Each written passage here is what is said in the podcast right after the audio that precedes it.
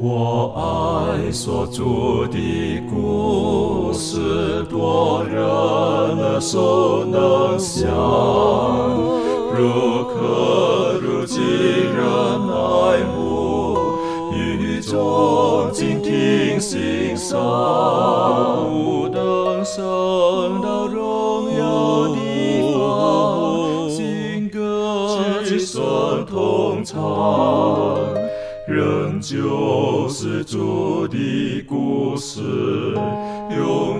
远传讲不忘。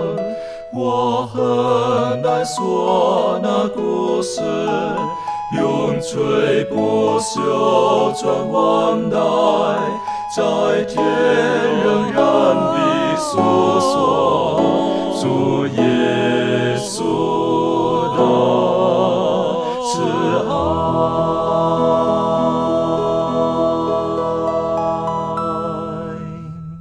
欢迎来到安息学，跟我们一起领受来自天上的福气。我们这一季已经学习了圣经是上帝他独一无二赐给我们人类的他的宝典，而我们也晓得圣经都是上帝所漠视启示给我们人类的，主要的就是他将他自己那无限的神向我们有限的人做了最尽可能完整的启示。透过研读圣经，我们可以可以认识我们的上帝，我们的创造主，我们的救赎主。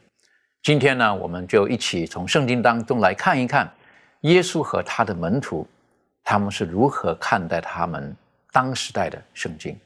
在开始前，我们恳求真理的圣灵帮助我们，我们一起低头，我们请明兰为我们做开始的祷告。深深感谢爱我们的天父上帝，主我们谢谢你这何等大的恩典，让我们能够在今日依然阅读主你的话。主要，我们也从圣经当中了解那从古至今的奥秘，也求主帮助我们，让我们每一个人都能爱惜这本圣经，在我们的人生当中，也求主借着圣经引导我们前面的方向和道路。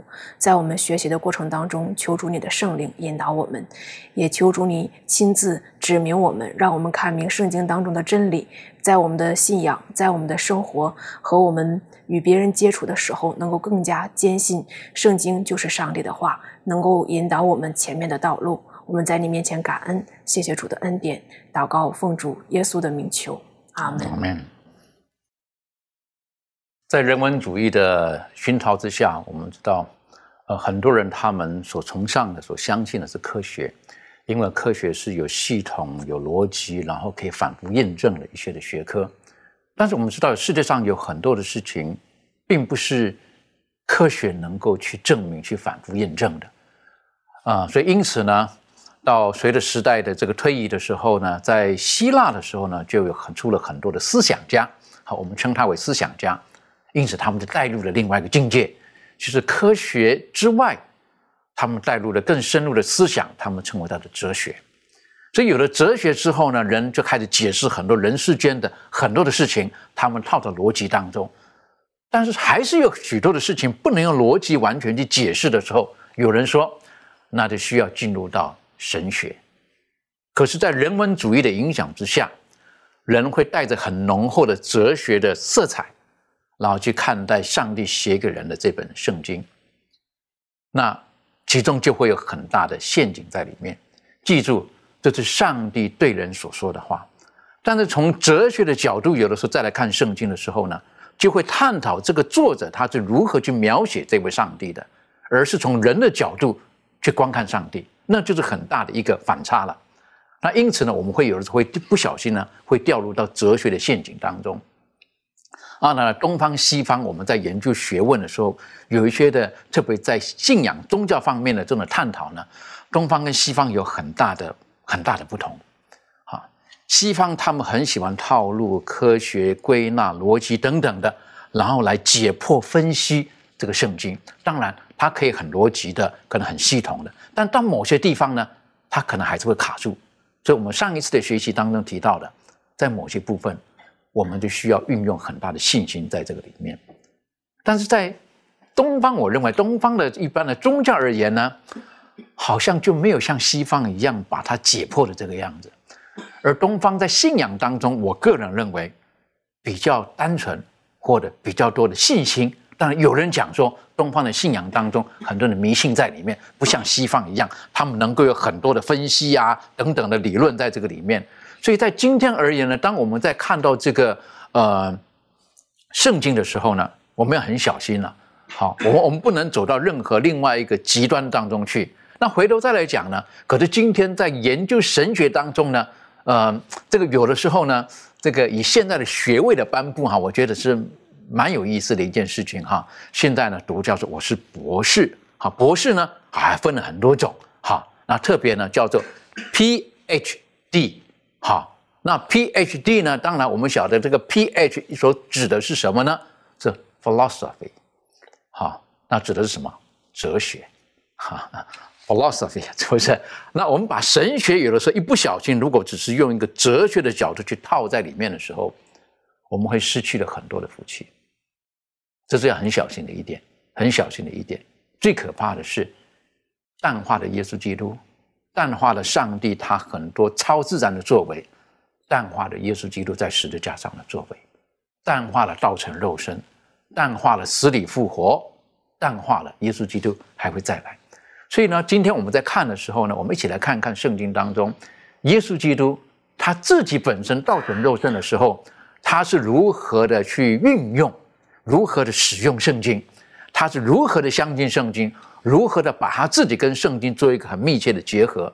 所以在马太福音，马太福音当中呢，我们晓得，当耶稣基督他在约旦河受洗之后，他从约旦河上来，然后这个圣灵仿佛鸽子一般的降在他身上，然后呢，引导他，催促着他到旷野去。可是之后，我们晓得四十天之后，人类的仇敌，天上的背叛者。撒旦就来到耶稣的身边，然后就要试探耶稣。但耶稣在这个时候呢，他用的方法是如何？这段经文我们是不是可以请杰心带我们一起阅读啊？带我们一起来学习。谢谢。好，我们看这段经文，马太福音的四章一至十一节。当时耶稣被圣灵引到旷野，受魔鬼的试探。他进食四十昼夜，后来就饿了。那试探人的近前来对他说：“你若是上帝的儿子，可以吩咐这些石头变为食物。”那耶稣却回答说：“经上记着说，人活着不是单靠着食物，乃是靠上帝口里所出的一切话。”魔鬼就带他进了圣城，叫他站在殿顶上，对他说：“你若是上帝的儿子，可以跳下去，因为经上记着说，主要为你吩咐他的使者。”用手托着你，免得你的脚碰在石头上。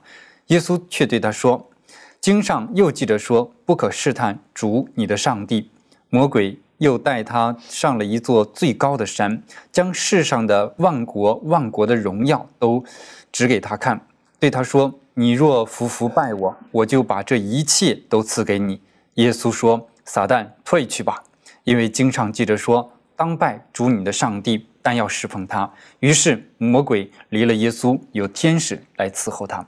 在这个过程当中啊，我们知道耶稣所三次面对撒旦的一个试探，都是以经上记着说作为一个回击的武器，将撒旦呢一二三连连的击退。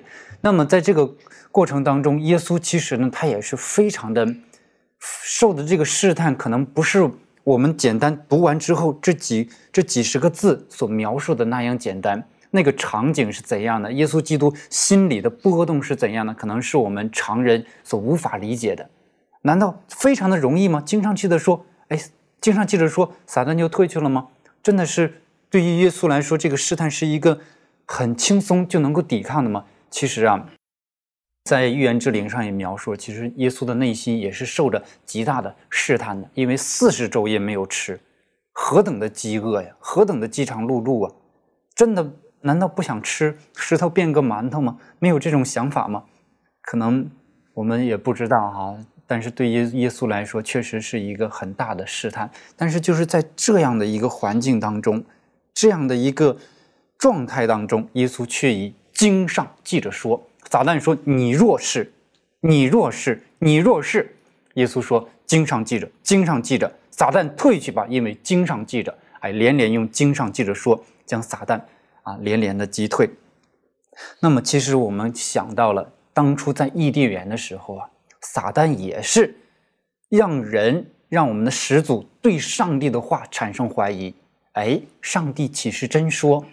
哎，人开始怀疑。后来呢，吃了。完这个时候呢，其实撒旦也是对对于耶稣来说呢，也是让他怀疑上帝的话，让他怀疑自己的身份。那么耶稣呢，却完完全全的用上帝的话来回击了撒旦。因为如果当初呢，亚当也能够像这个耶稣一样用上帝的话，或者夏娃用像耶稣一样用上帝的话。来回应撒旦，因为上帝说了不可吃，吃的日子必定死，那么可能就没有下文了哈。但是呢，我们发现呢，他不是这样，而是怀疑上帝的话，最后呢落入试探。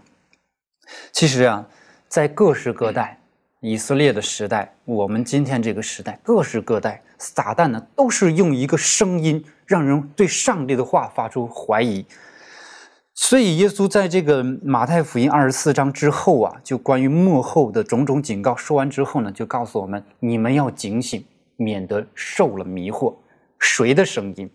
那么，这个撒旦来试探耶稣的时候，他装作一个光明天使，是谁的声音？是天使的声音吗？是上帝的声音呢？还是撒旦的声音？是真先知的声音，还是假先知的声音？我们如何来分辨呢？如果我们对经上的话不了解，哎，以为。这说的就是上帝的代言人，就是经上记着说，那我们就就会受撒旦的欺骗，受受迷惑。所以，我们如何能够嗯抵挡撒旦？用什么方式抵挡撒旦？如何才能够哎有抵挡撒旦的这个武器呢？必须要熟悉经上记着说，熟读上帝说了什么。耶稣基督用上帝的话当做武器，把他打败了。那么我们今天呢，这个武器仍然有效，但是我们呢，一定要把它装备好。的确哈，当耶稣基督在面对魔鬼三次在试探他的时候呢，他都是用经上记的说。实际上，呃，在原文当中并没有“经上”“圣经”这两个字，只有 “it it written”，就是记录了，是这个样子。记着是 “it it written”，但我们中文翻译就是“经上”，哈，是这么说的。那如果我们再讲的更直白一点嘛，哈，如果说圣经是上帝所漠视的，那等于说，呃，耶稣他今天是人子的身份的话呢，啊，直白的话就讲说，嗯，如何？哦，不行，我爸说，啊，你们懂我的意思吗？It written，啊，我爸爸说，他说过了，是不是人活的等等的？那我就想到了，呃，以前我们在学生时代的时候呢，有一个同学。他很喜欢开口闭口就说：“我妈说，好，我妈说，好。”开始的时候我们很不习惯了，可是到后来他越讲的时候，我们发现到哈，他只要讲我妈说的时候哈，是是铿锵有力的，而且认为呢斩钉截铁的，哈，行与不行，我妈说不可以骑单车，啊，他就不骑了，好，我妈说不可以什么，他奉为圭臬，好，当当有开始的时候，我们可能有人会取笑，那什么问题嘛，没有关系啊，妈，我妈说不能。这个坐在这个摩托车后面不可以，那样危险会跌倒，为什么？什么肉包铁不行？我妈说那样，可是他他他就完全照着他妈所教吩咐他的事情，啊，的确，当然他的学校当中呢，就就某些部分呢，他可以过得相当的平静，相当的安稳了。那同样的，当耶稣基督他在在肉体受到如此大煎熬的时候呢，他可能就经常记得说，他知道是他爸爸说的话，哈，他就说不可以。今天有的时候我们。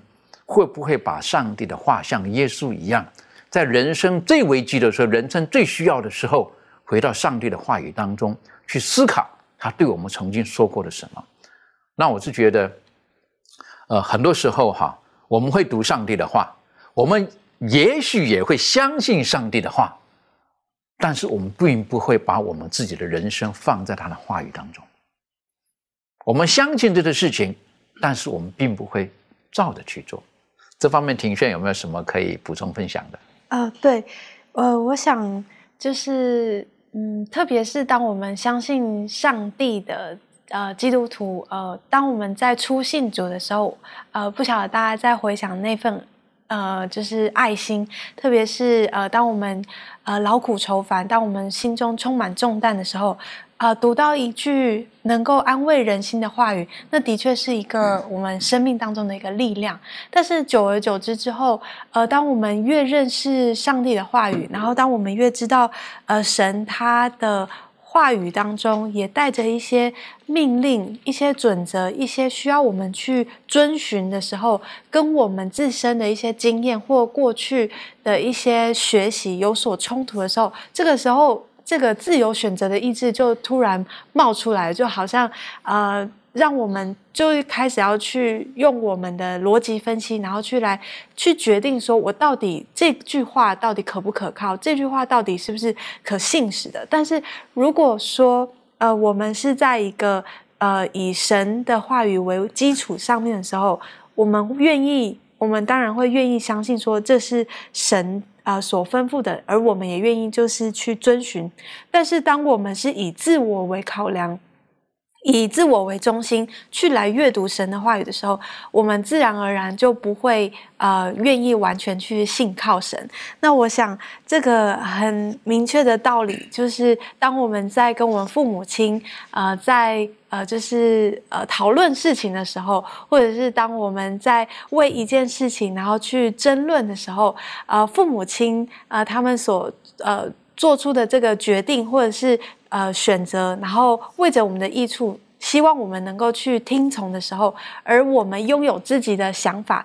大过于他们啊，就是的一个意念的时候，我们很自然就不会去想要去遵循这样子的话语跟教导，然后反而就是按照我们自己的意思做我们想做的事情，然后就变成一个结果论。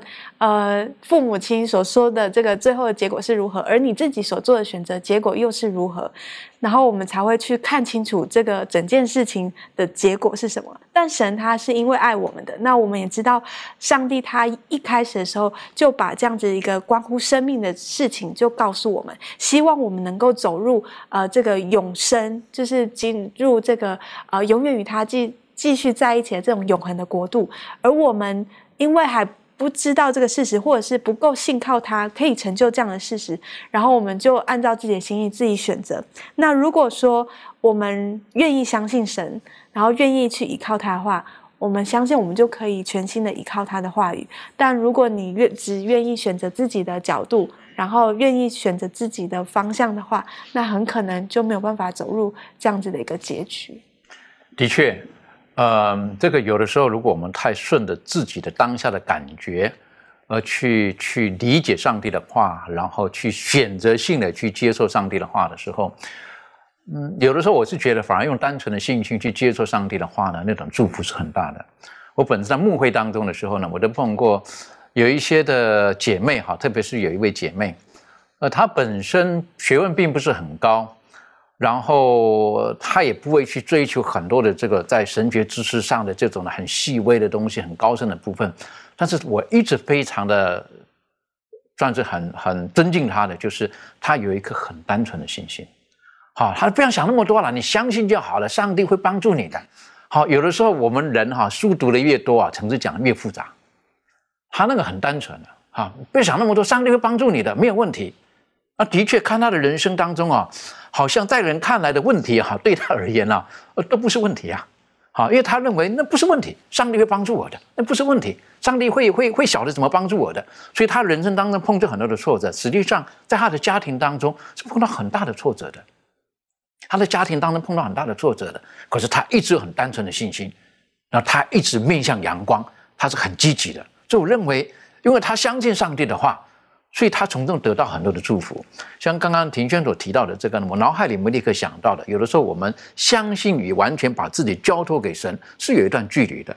例如说，就有个故事讲的嘛，哈，他说有一个很会走这个这个绳索的人，哈，然后呢。他就走着绳走过去，哇！大家看着他好厉害，在高空当中，哇，好厉害呀！之后呢，他又拿个单车出来了。他说：“现在呢，我是要骑个单车过去。”好，这样子哈，书生，你们相信我可以吗？当然，一般人都看戏的嘛，对不对？可以，可以，哇，就骑过去了。他就回头过来了。接下来呢，他把两个轮子换成一个独轮的了。是不是？你们相信我可以过去吗？大家想看戏的嘛，哈，可以，可以，鼓掌哦。他就骑过去了，再过来了，是不是？哇，好厉害！还是你们相信我背一个人过去？你们相信可以吗？相信，相信。好，来，你们哪一个让我背一下？我背你过去。没有人，没有人愿意让他背的。为什么？吓死他！可是刚刚讲相不相信？相信。可是真正把你自己放进去的时候，我们很多的犹豫在这个里面。比如说，我们的相信跟我们的完全的信靠，哈，耶稣基督是完全信靠他的上帝。所以有一首歌，我是觉得在在颂赞诗歌当中，一首歌很好的，叫做《信而从主》。好，翻译成信而从主，实际上英文叫做 trust and obey。trust and obey，我们不只是 trust，不止信靠，我们还要顺服，把自己完全交托给神。耶稣基督在世界上的时候，他碰见形形色色的人。当然，在当时而言，他们非常看重的是摩西所留下来的宝典，那就是 Torah，他们称我叫做正典，好，律法书，他们非常看重的。耶稣基督是怎么看这个律法书的呢？我们晓得，因为律法书哈是犹太人的生活、宗教生活、一般的生活当中，其实在很多的负担当中的。但是耶稣基督提到律法书的时候，他是怎么说的？他是怎么说这律法书的？小飞带我们一起来学习。好的，我们来看一下这个马太福音，呃，第五章十七到二十节，这里说到。莫想我来要废掉律法和先知，我来不是要废掉，乃是要成全。我实在告诉你们，就是到天地都废去了，律法的一点一画也不能废去，都要成全。所以无论何人废掉这诫命中最小的一条，又教训人这样做，他在天国要称为最小的；但无论何人遵行这诫命，又教训人遵行，他在天国要称为大的。我告诉你们，你们的义若不胜于文士和法利赛人的义，断不能进天国。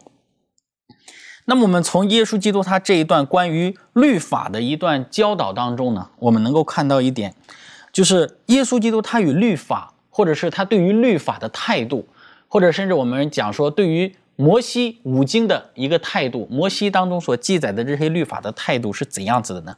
就是耶稣的到来，他不是废掉了这些，不是否定了摩西律法当中所记述的这些。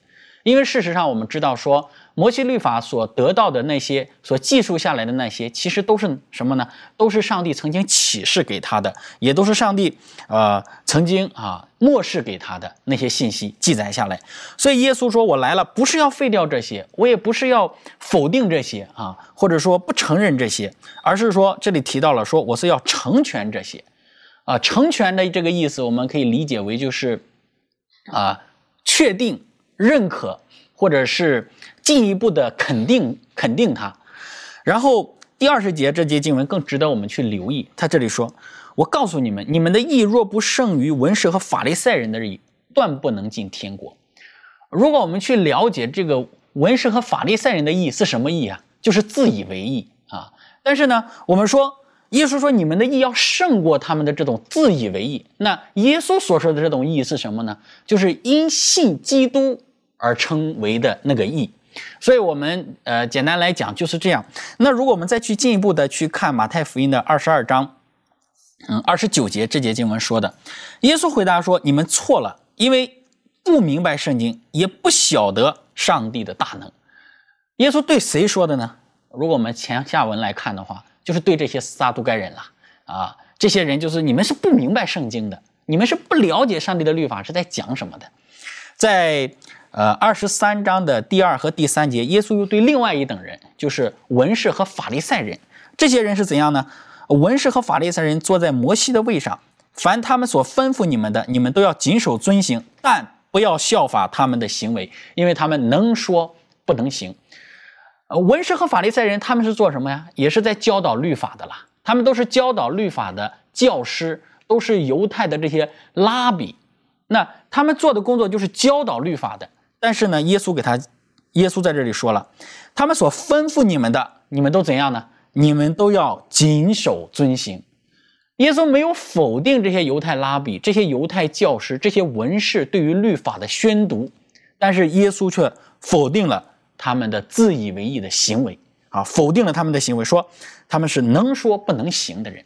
所以从这里我们能够看到，耶稣基督对于圣经当中的律法的态度是怎样。耶稣尊重律法，耶稣重看律法，也肯定律法，但是呢，耶稣却否定那些什么呢？那些自以为意的啊，那些法利赛人他们的那个行为啊，他们那一种的啊道貌岸然的啊那种高高在上的那个姿态，耶稣是否定的。甚至耶稣也说：“你们不要去效法他们的行为。”实际上，当讲到律法的时候呢，在当时的背景而言，他们很强调这叫摩西的律法。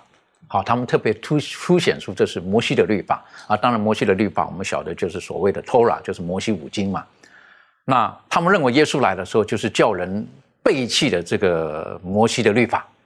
那实际上他们却忘记了摩西的律法实际上是耶稣基督给摩西的，他怎么会会背弃呢？但反而是他们自己就就就不知道怎么搞的，经过了很长的一段时间，然后呢，从一个安息天的律法呢，就可以变出了这个这个几百个哈规条出来了。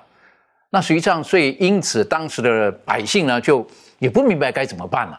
哈，那他们只能听着法利赛人文士，然后他们的一个教导。那撒都该人呢又持有不同的看法，所以耶稣基督在这个时候，像刚刚小贝提到了，他也对文他也对文士法利赛人说一些话。他也对撒都该人讲一些话，实际上对他们所说的话呢，是教导当时大比较多的普罗大众。可是我们晓得，在这个时候的法利赛人，他们是是当时教导律法的，所以他们就没有办法接受耶稣基督所说的话。所以因此呢，就法利赛人当中就找出了一个这个律法师，好，然后就不会去问耶稣了：律法中哪一条是最大的？好，你晓得那画画中都是有陷阱的。好，为什么？因为他们他们有他们自己的理解的。好，因为他们认为耶稣基督他轻看了摩西的律法。可是耶稣后来是怎么回答的呢？文泰，你可以带我们一起来学习这一段。好的，啊，我们看马太福音第二十二章三十七到四十节。马太二十二章三十七到四十节，呃，圣经说，耶稣对他说：“你要尽心、尽性、尽意爱主你的上帝，这是诫命中的第一，且是最大的。其次也相仿，就是要。”爱人如己，这两条诫命是律法和先知一切道理的总纲。啊，刚才牧师有给我们介绍这个背景，这是耶稣跟律法师的一段对话。那么这个对话呢，是由这位律法师所引发的。他这个问题哈，他问耶稣，这个律法上的诫命哪一条是最大的？那么我们从这个律法师的提问，我们可以看到，当时他们对这个摩西律法的观念啊，存在着这个轻重等级的划分。尤其那些法利赛人，他们高举这个前十诫，呃，认为比后六条更重要。那么，我们从耶稣的回答可以看到，耶稣他不仅重视这个摩西律法，而且他非常的全面的了解摩西律法。同时呢，我们也看到，呃，基督他对整个的旧约圣经都是一样的重视。那么，今天很多基督徒可能是由于我们对他们因为读经的这个不够认真吧，错误的以为耶稣在这里哈提出了一条新的。命令，他们称称之为这个新约的律法，然后呢取代了旧约的律法。但是我们仔细来看的话呢，这个事实很显然，耶稣他是在诠释旧约的律法，而且在这里呢，耶稣将律法揭示的更加的充分。耶稣讲到的这个尽心、尽性、尽意爱主你的上帝，其实所总结的就是十诫的前四条，是关于我们对上帝的本分，而后六条呢，就是呃爱人如己。呃，所以耶稣他说到这是律法的总结两条。他说这两条诫命呢，也是律法和先知一切道理的总纲。那这里呢，这个律法和先知，我们都知道它是希伯来语里面呃常用到的，它所指的就是全部的旧约圣经哈。那这里我觉得还有一个很有意思的一个事实哈，我们结合别的福音书，在耶稣讲完这段话之后，很显然这个律法师这个专家。他非常认同这个耶稣的观点，所以从这里我们看到耶稣对律法，包括对于旧约的这个态度，哈，是今天我们所应该有的态度。所以预言之灵他有一段啊这样的教训，在这个基督比喻实训，他说他指明圣经为毫无疑义的权威，我们也当这样行。圣经应被推为是无穷上帝的圣言。是终止一切争论的权威和一切信仰的基础。啊，有时候我们会听见某某老师说，某某专家说，呃，某某博士说，他这么解释的，然后我们就奉为圭臬。我们不能讲说他们所说的是错误，但是更重要的，我们要回到圣经当中，是否跟圣经的教导是吻合的？如果不是的话，哪怕是再大的权威，我们都要顺服在神真正的旨意当中。所以当时来讲，他们认为当时的律法师、当时的文士，他们所讲的就是当时代的权威，而他们所教导的就是这个样子的时候，而耶稣来的并没有照着他们当时的权威而行的时候，哦，那些权威的拥有者、权力的拥有者，他就非常的不高兴，然后呢，就觉得耶稣基督他来，他是破坏摩西律法的，这是很可惜的事情。这我认为这是这是非常可惜的事情。但是就在今天，会不会有的时候我们也会呢？哎，某某牧师这么说的，那么我们不是说他错了，但更重要，圣经是不是这么写的？圣经是不是这么教导的？我是觉得这更重要。不然有的时候我们就会把一些的权威跟圣经真正的教导，有的时候会起了矛盾，那那个就不好了。这方面明兰有没有什么可以跟我们补充分享的？嗯，那在我们人生当中呢，可能这里面讲到就是说，嗯。当时的一些人，他们对于圣经啊，对于上帝的律法有一些冲突。那实实质上，现实生活当中，我们是不是也有一些我们的文化、我们的家庭啊，或者是一些社会当中所倡导的，与我们的这个上帝的话、上帝的律法是相有冲突的呢？让我想到，就是在圣经当中讲到旧约的时候呢，讲到这些王，一些王呢，他们娶了一些妻子，他的妻子呢是拜偶像的，是异邦国家的，是外邦的女子，他们就随从自己的妻子，然后呢去背逆上帝，然后。呃，建了一些秋坛呢，然后呢，拜一些偶像，不去敬拜上帝。所以我们可以看到一些文化、一些呃大的一些政治的一些呃事情，可能呃当然当然了，也会对我们有一些影响了。在顺从上帝话语的时候，但是更有一些微不足道的，或者是一些很小的事情，让我们不注意。就是可能在我们的家庭当中啊，我们和我们的周边的人呢去接触的时候，我们往往其实在乎的是什么呢？在乎的是别人对于我们的看法，怎么看我们？哦，这个人他是呃信主的，他是信基督的，他的思维啊，他的理智啊，他的一些东西，我们很在乎别人怎么去看我们。那我记得在我。小的时候呢，就是，呃，那个时候上学，上学的时候呢，平时星期一到星期五都是正常上课，而星期六、星期日呢是补课。然后呢，当你去补课的时候，就赶到星期六，那你要去遵守安息日呢，还是要去补课呢？刚好你的老师他说，如果你要不补课的话，他别人就会用。哎，同学，看这个人，他好像有点问题。他为什么星期六的时候不来呢？当你去和别人说的时候，你不好意思抬头看别人说啊，我星期六是去教会，人觉得你好像是鬼迷心窍了啊，信那个有什么用啊？他们会就这种想法，然后呢，你内心觉得好像同学嘲笑我，朋友嘲笑我那种感觉，所以你和你的信仰就会发生冲突。这个时候你怎么样去决定呢？我们就是很在意别人怎么看我们，所以在生活当中，我们和上帝的话发生冲突的时候，大多数的时候都是我们想。别人怎么看我们？别人看我们是异类，别人看我们是一个呃不正常的人。这个时候呢，我们就会更加注视自己，然后注视和别人之间打成一片一样的。但是实质上呢，上帝，呃，他他的子民，他的百姓，就是和。世俗是有分别的，是分别为圣的，所以我们要注意上帝的话。那我们也要去尊重上帝的律法。上帝的律法呢是给人自由的，但往往有很多的时候，我们觉得是一种约束。其实它是一个保障，要保护我们，要维护我们的生命，要维护我们永恒的利益。的确，所以呃，当我们在研读圣经的时候，呃，不单单在理性上的明白，我们也要学会顺服。在他的话语当中，虽然我们从小到大，可能我们在人生不同的阶段，我们都会碰到不同我们认为的权威，好，但是到有一天我们能够自己判断的时候呢，我们就要寻求上帝的旨意，然后走在我们人生该走的路上。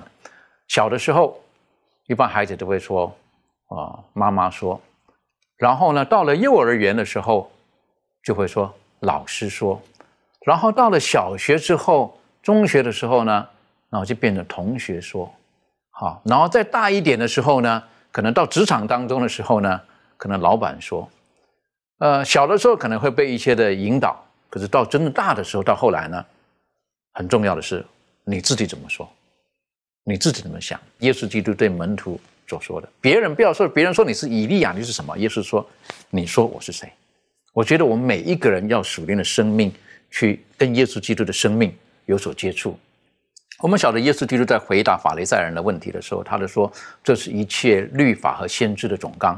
所以当耶稣基督在教导当时人的时候，他不是单单只说律法而已，他把整个圣经是看作为一体的。他不只是拿某一部分，例如说摩西律法只有那一部分，他把摩西律法、把先知书，然后把诗歌等等的历史等等的都放在一起的。所以他也是很完整的一个圣经去教导他的门徒的。这方面这方面是不是可以请杰青带我们学习？好，我们知道呢，整本圣经呢，它是一个完整合一的，而我们所信仰的这个基础也是建立在整本圣经之上，而不是说某一卷啊某一部分之上。那么在圣经当中呢，呃，在耶稣那个时代呢，其实圣经它只只有旧约，它在旧约里呢就分被分为三种。有这个先知书啊，有律法书，还有就是诗歌、诗篇这三种。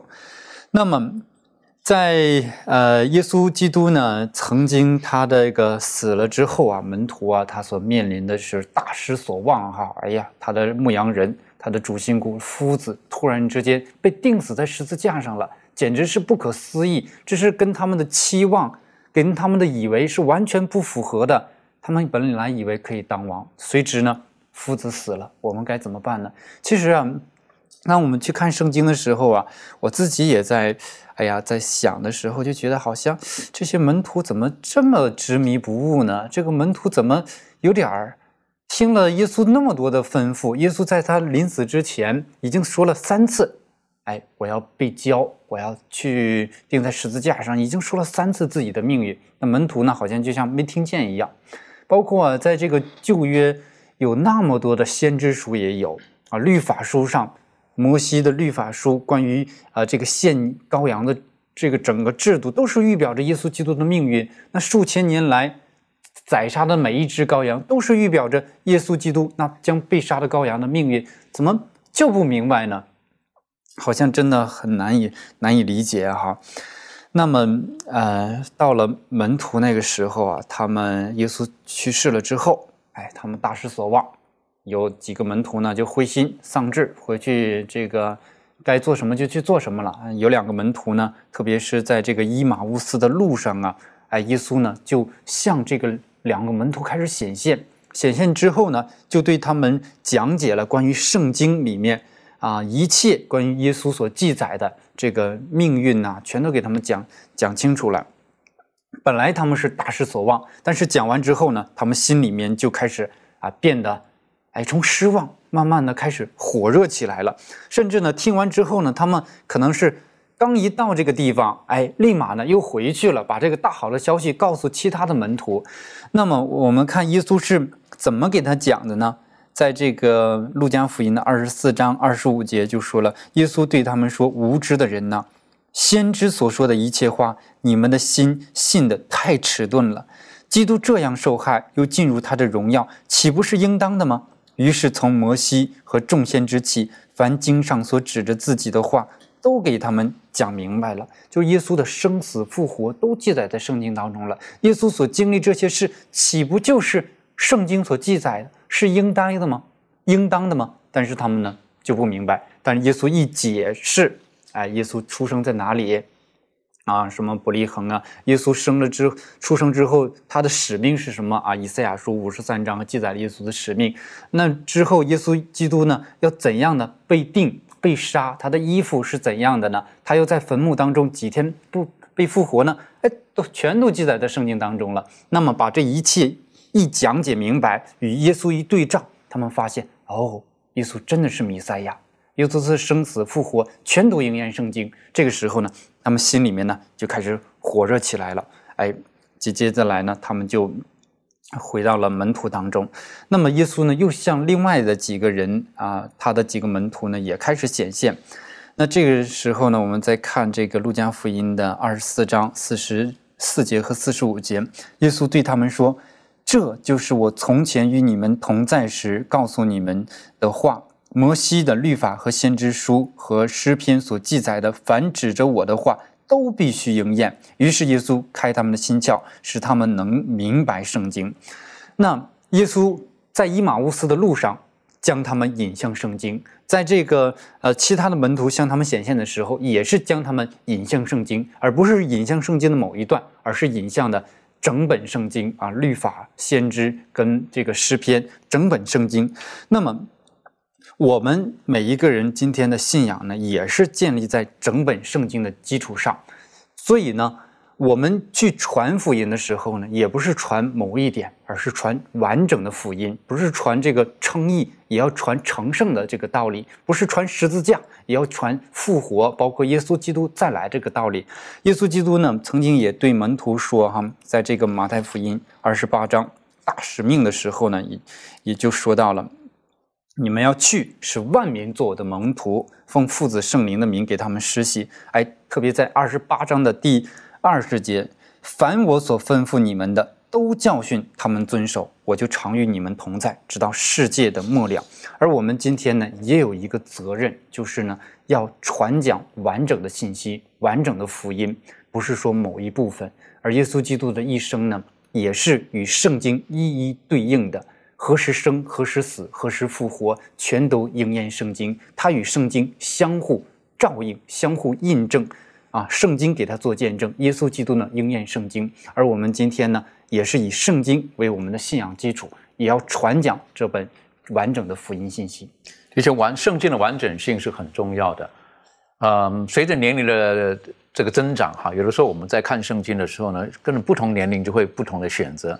记得在学生时代的时候呢，比较喜欢看的是新约，旧约当中呢会选择看的呢，比较喜欢的大概是好看的故事啦，或者诗篇啦，或者箴言啦。那箴言呢，好像就当成是人生的座右铭啦，好像读一读啦，提醒提醒自己啦，哈。那一看到这个小先知、大先知写的，哎呀，什么灭亡啦、有祸啦等等，那个就看不下去的，他看不下去。可是耶稣基督他教导门徒的时候，他是从摩西的律法书，然后从先知的书。从诗歌诗篇当中教导他们。啊，当然，其实旧约圣经当中还有一部分，呃，耶稣在这里并没有提到的，可是以色列人都很熟悉的那一部分呢，叫做历史书，好，历史那一段其实他们都很熟悉的，可是耶稣基督呢，都教导他们，为什么？他们很很很懂他们历史的，但是在这个地方呢，我们可以晓得，耶稣基督他不是只看的摩西五经而已，他是看的完整的。我想请问一下庭轩啊，实际上我们对于圣经的完整性是很重要的，完整的认识是很重要的。这方面你有什么可以分享的？嗯，对，像我们呃，就是在看呃一幅图画，特别是嗯。呃，拼成一个啊，用拼图拼成一个图画的时候，任何一片它都会呃影响这一幅画的一个完整性。那少了任何一片呢，你都会觉得它缺少了什么。那呃，圣经当中，耶稣也提醒我们，就是呃。特别是律法一点一画都不能够废去。那我们在了解上帝的话语的时候，呃，如果我们只是片面、只字片语的去了解一些内容，然后就以为呃盖刮了整个面相的话，那呃实在是非常的可惜。呃，在圣经里头，呃，特别是我很喜欢在马太福音的第七章这里面，呃，耶稣他这里有提到一个聪明和无知的盖房者的一个比喻。那呃，耶稣他有提到说，如果一个聪明者呢，他会愿意把这个房子盖在这个磐石上，雨淋、水冲、风吹，撞着那房子，房子总不倒塌，因为根基立在那磐石上。这个磐石就好像是呃整个完整的圣经。那如果我们只是呃不呃只是只字片语的去寻求那呃一些呃部分的一个内容的时候呢，我们其实就。不容易这么样的立基可以站稳在呃这个世界的潮流当中。那如果我们呃啊在这个下面的这个比喻呢，他说。凡听见我这话不去行的，好比一个无知的人，把房子盖在沙土上，雨淋、水冲、风吹，撞着那房子，房子就倒塌了，并且倒塌的很大。我觉得，呃，神他已经有提醒我们，提醒我们需要去了解这个全备的真理。那我们只是一个，呃，只是去愿意去了解或者是去接受我们只想要听到的话语的时候，我们就会像这个沙土上被堆积的房子一样，很快任何一个呃错误的一些讯息过来，或者是一些嗯跟圣经相违背，但是只是那呃百分之一的错误的时候，我们就很容易在我们的信仰当中迷失。所以我想，这个认识到全部的经文。呃，甚至是整个整卷书籍的这个真理互相对照去学习，是非常的需要、必要，而且非常的重要。的确哈，这个我们需要完整性的，然后去对照了，然后去去分析，然后去吸收。刚才我们提到了耶稣基督教的门徒的时候，提到的是有摩西五经，哈，摩西的律法书，然后也先知，然后有诗篇。那历史是在哪里呢？实际上，耶稣他非常熟悉历史的，而且他也肯定历史，所以他在很多人教导当中呢，他或多或少。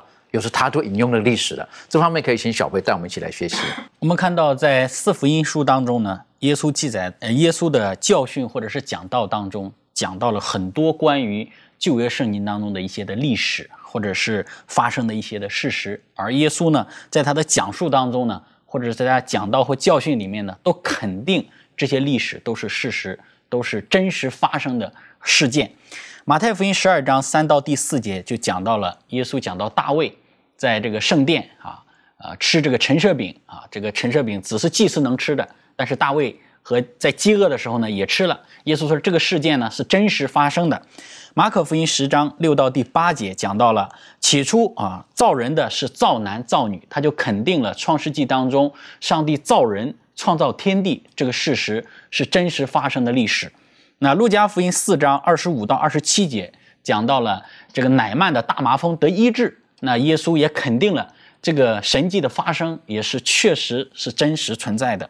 那路加福音十一章五十一节讲到了这个亚伯啊被他哥哥该隐打死的这件事情也是真实的。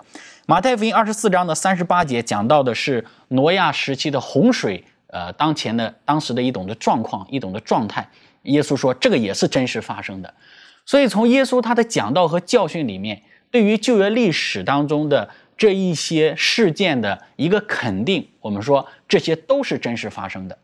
但是很可惜的事情是呢，我们知道到了十八、十九世纪，有一种的这个平经学，或者是低低等平经学和高等平经学的一些出现，人就否定了圣经当中所发生的那些历史的事实，所发生的那些，特别是那些超自然的神迹奇事，一些超自然的事件。人就想了许多的方法啊，要去推翻或者是否定圣经当中的这些呃历史当中发生的事实。但是不管人用什么样的方法，不管人用怎样的一种怀疑的态度来去呃批判圣经当中的这些历史的事件，我们说从耶稣的口中肯定出来的，它确实就是真实发生的。而这些批判的，特别是高等批判的这些人呢，他们说啊，为什么挪亚？洪水是假的，大洪水的事情不是真实的，他们就发成呃发明了一种的原则啊，叫推理原则。所谓的推理原则就是，今天你能够看得到这个世界上有这些大洪水的事件吗？毁灭性的洪水事件吗？那今天你没有看到，那今天你没有看到，所以之前也没有这样的事情。那你今天有没有看到一个人的大麻风啊，洗了七次在约旦河就得洁净了呢？那今天你没有看到，所以之前也没有。真实的这个事件，所以他们用各种各样的一些的原则或者是方法来去否定圣经当中啊一些真实的啊比较啊这些超自然的上帝创造啊啊灭世洪水啊啊这些比较神迹奇事的一些事件呢，他们就去否定它。但是呢，今天要当我们去看到这个耶稣他在四福音当中呢，对于这个过去历史当中的一个肯定的话呢，我们说我们需要用我们的信心去。来去承认或者是确定啊，圣经当中所发生的事件都是真实发生的，即便这些事情是超自然的，是我们今天可能在我们接触的范围和环境里看不到的，但是我们相信用信心的眼光呢来去确定它，它真的就是发生的，因为我们说信仰就是需要建立在一个信心的基础之上嘛。那何况耶稣基督他自己也亲自讲了这些是真实的，那我们就更加的需要把我们的信心坚定在耶稣基督他所讲的这个话语上。的确哈，文坛有很多人实际上他们会否认圣经当中的某一些的一些的这个生机啦、历史啦、人物啊等等，这方面你有什么可以补充的？嗯，我觉得首先回应一下从刚才小培所提到这些历史现状哈，到让让我们能够呃看到这个圣经的这种重要性。撒旦他用不同的方法来破坏人对于这个圣经的信心。那么今天我们既然相信圣经上帝的话语，那我们就自然需要承认上帝的话语是完全的，不需要加添什么，也更不需要删减什么。就像上帝在古时候所所讲到的，他说：“我所吩咐你们的话，你们不可加添，也不可删减。”而且呢，从另一方面来说的话，圣经它呃里面这些古老的历史以及这些人物的经验的记录，不管好与坏，它对我们今天信徒切身的福利都是息息相关的。而且圣经对此有明确的说明，就像罗马书十五章第四节，他说：“从前所写的圣经。”都是为教训我们写的，叫我们因圣经所生的忍耐和安慰，可以得着盼望。另外，在林前十章十一节，他说他们遭遇这些事，都要作为见解，并且写在经上，正是警戒我们这末世的人。所以，当我们受诱惑要否定这些历史的时候，就等于我们拒绝了上帝通过这些历史人物所带给我们的信息，带给我们的帮助。那么，我个人有一些小的体会。比如小时候比较喜欢读但以理的故事和约瑟的故事，他们的人生对我们有很大的激励性。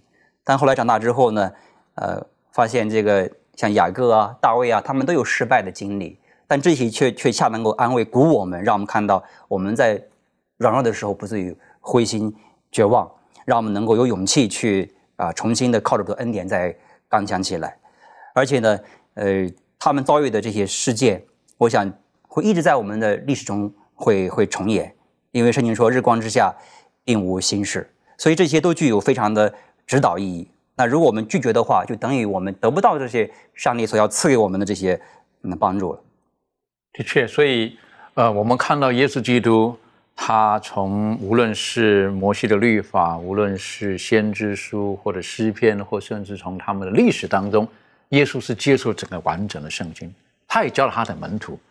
我想用一点时间，明兰你带我们学习一下耶稣的门徒他们是如何跟圣经有紧密的结合的。嗯嗯，其实耶稣他引用圣经，就是我们所说的旧约圣经，而他的门徒呢，是不是也是像这样的呢？我们可以从圣经当中看到，这个《使徒行传》当中第四章二十四节到二十六节，这里面呢就讲到这个彼得和呃约翰。当他们去传扬福音的时候呢，他们就啊被逼迫，然后呢不让他们传讲，就把他们下在监里了。但这个时候呢，啊他们就说我们不能不讲。结果呢，上帝的圣灵呢，呃圣灵的感动，然后呢帮助他们，然后官长他们也不能够去压榨他们，压制他们。结果呢就把他们给释放了。在他们释放之后呢，当所有的人看到啊他们被释放的时候，他们就非常高兴，然后呢他们就赞美上帝，他们就。引用了什么话呢？就是大卫的话，他说：“万邦为何争闹呢？万民为什么谋算虚妄的事呢？世上的君王一起起来，臣宰聚集，要抵挡主，并主的受膏者。”就是他引用的这段话，就是大卫所说的话。大卫就是在诗篇当中去讲的这段话。那呃，在这里面呢，就提到了这一切当中，这个话是谁的话呢？就是旧约圣经当中的话。那我们看这个，在使徒行传十三章中。讲到这个保罗，他去传扬耶稣基督他的复活的时候呢，他也引用了一段话，就是引用了旧约圣经当中诗篇呢，还有这个以赛亚所论到耶稣基督他复活的事情。那我们看到这个，不管彼得也好，约翰也好，还有这个保罗，他们都引用旧约圣经当中的话。那在罗马书的九章，罗马书九章十七节，在这里也提到。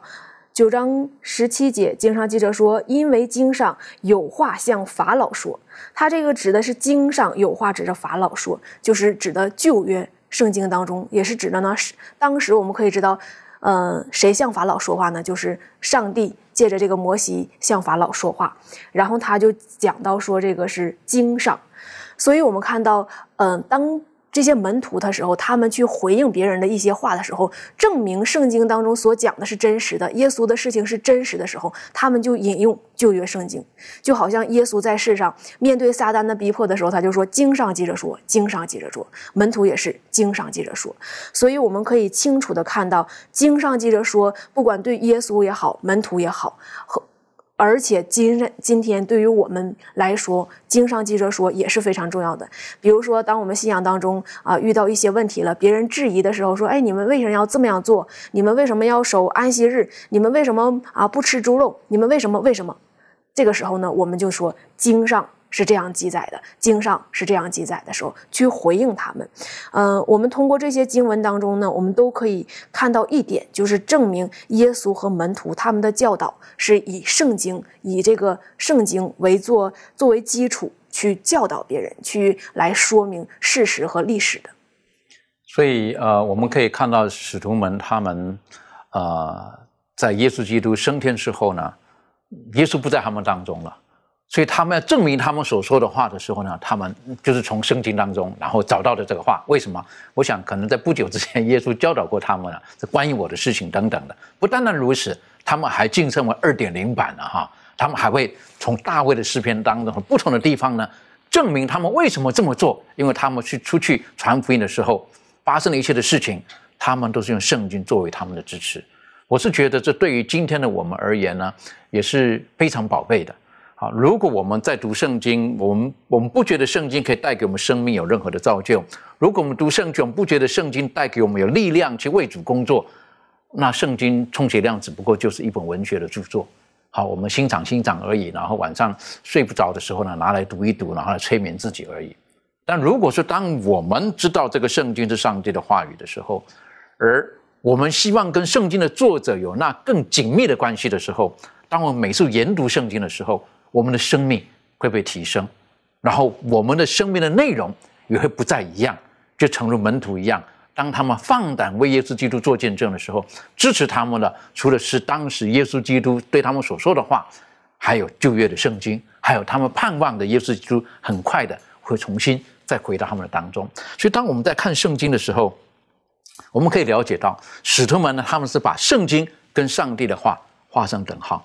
如果我们仔细，在看使徒们他们在呃引用旧约的时候，实际上有些地方呢是上帝说，可是他们呢就说经上这么说，好，等于说他把上帝的话跟圣经的话呢是画上等号，等于说整本圣经他们认为都是上帝说的，虽然是透过大卫、透过何西阿、透过西班牙，可是他们说都是上帝说的。